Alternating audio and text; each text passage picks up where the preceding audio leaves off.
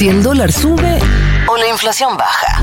Si hay 2023 o seguís viviendo con tus viejos. Siempre pones la alarma. Igual que ahora dicen. Futurock FM. Ella arrancó ayer en este programa, es Flor Gutiérrez, viene a traernos información de economía. Adelante. Sí, yo les venía a proponer en realidad el juego de las diferencias. A ver. Esta semana tanto Milei como La Espina, que es el referente económico de Patricia Burrich, dieron detalles de su programa económico. Entonces yo digo, bueno, contemos los principales puntos y veamos si coinciden o si hay diferencias. Bien. Eh, Y Ya se les digo coinciden que con hay- nosotros, ¿no? Que también Claro, podría pasar. sí. bueno, el primero, el más conocido, ambos eh, lo remarcaron, el ajuste fiscal lo antes posible. Sí. Bajar a cero el déficit. En este punto estamos todos de acuerdo que Sería lo ideal. hay coincidencia. Claro. Sí. hay coincidencia entre ambos programas. Ni siquiera difieren en los tiempos. Algunos dicen, bueno, sí, tenemos que ir a un déficit cero, pero gradualmente y de a poco ir hacia un ¿Los dos superávit. plantean, tie- plantean tiempos para eso? Sí, a lo antes posible, el ya. Es, ni bien asumamos, vamos a todo. recortar el gasto público principalmente y ambos coinciden con que hay que bajar el gasto público. Mi ley fue un poquito más allá y dio un porcentaje, dijo el 15% aproximadamente. Y para que se entienda, eh, el gasto público no es solamente el salario del sector público o despedir eh, empleados públicos, sino que son los docentes, las universidades, la obra pública, los hospitales, etcétera, Ujú. ¿no? O sea que en ese punto hay coincidencia entre ambos programas económicos. El segundo, bajar impuestos. Segunda coincidencia. ¿Y dicen cuáles?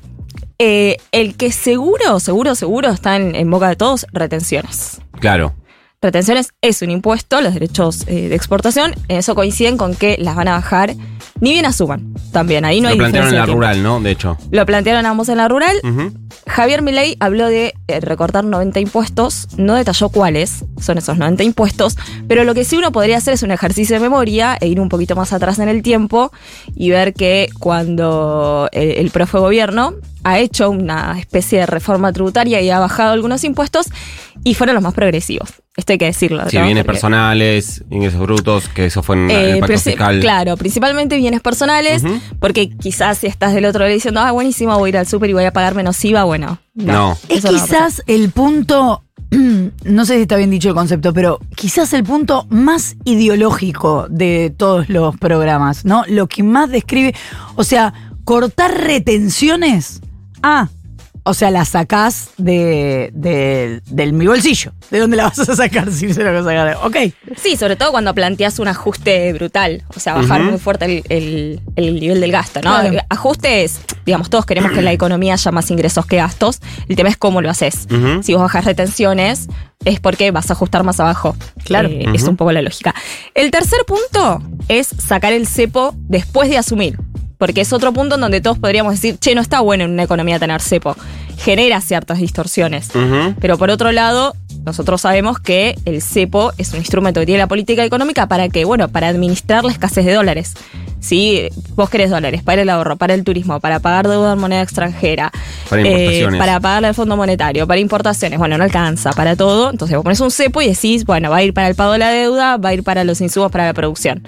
Ellos dicen, hay que levantar el cepo, y en este punto también tienen coincidencia, y si se saca el cepo, se, sobreentiende que va a estar de la mano de una devaluación. Ajá. De hecho, recordemos que puntualmente sobre esto es cuando eh, Patricia Burrich eh, pisó el palito y habló del blindaje.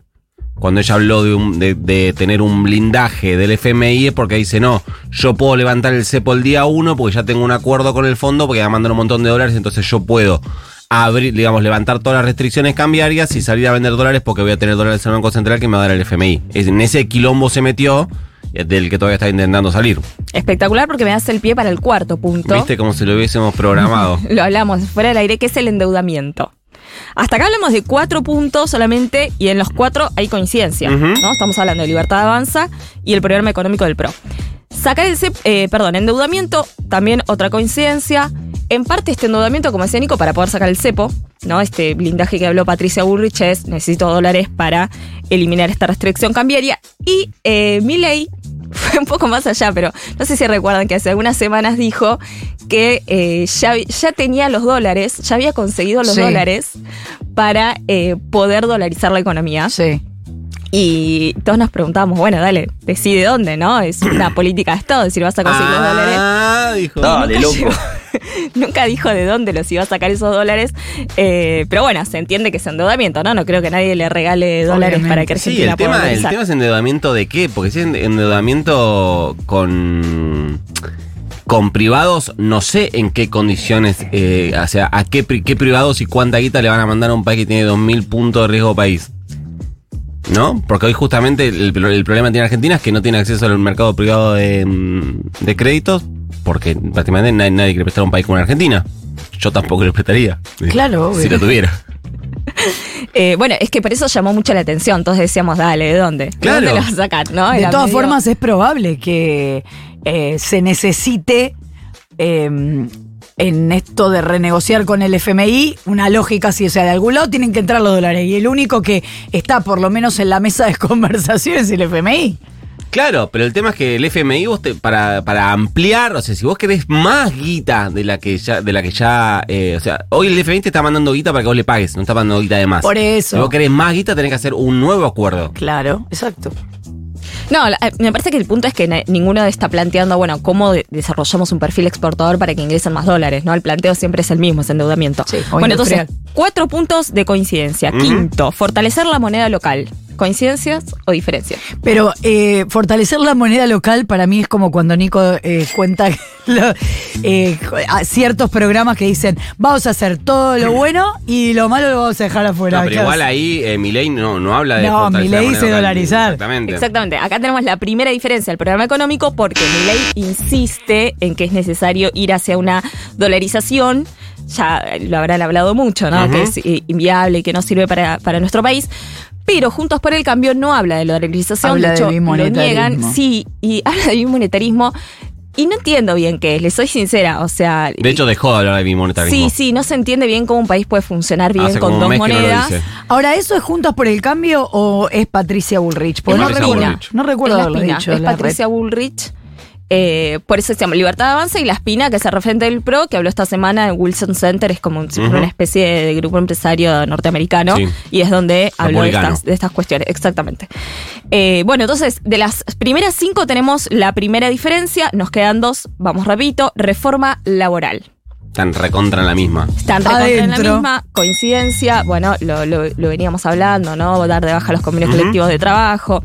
Llamativamente, porque uno podría decir, che, estás en medio de una campaña electoral, puedes tirar una para este lado, ¿no? Para el laborante, sin embargo, por ahora son todas pálidas. Es que el discurso, y Nico me vas a ayudar con esto, que eh, Voy a ver. es más político que económico, pero el discurso respecto de esto que escuchamos, de bueno, lo vamos a escuchar después también, que, eh, a Jorge Macri diciendo no me voy a llevar bien con los metros legados, Sí.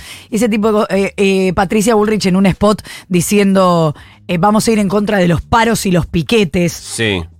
Está bien que paros hacen los gremios un poco más combativos, pero no es que cualquier gremio comba- súper combativo y no sé qué hace paro. Hace paro los laburantes.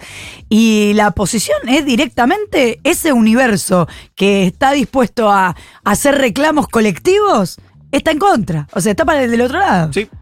Es así. La última, posicionamiento sobre el Banco Central, también es una diferencia, o sea, de siete en total, Uno tenemos quiere tirar una bomba arriba. cinco diferencias, Dios. Uno Sí. quiere tirar una Claro. bomba y el otro quiere entrar con una cámara. Lo cual no sé cuál es peor. Sí, lo que está bueno es que se pongan de acuerdo entre ellos antes. Claro. Claro. Yo por la Eh, salud, por la salud del camarógrafo. De lo los laburantes, te- claro. Claro. 70% de coincidencia. Y por último, me cierro con esto, parece espectacular. Lo que dijo la espina en la conferencia es: Che, venimos a terminar con el populismo, pero no vamos a hacer un gobierno impopular con todo esto. No, no vamos a hacer un gobierno impopular. El único problema lo vamos a tener con los sindicatos porque son muy kirchneristas. Te lo contó Flor Gutiérrez en Ahora Dicen.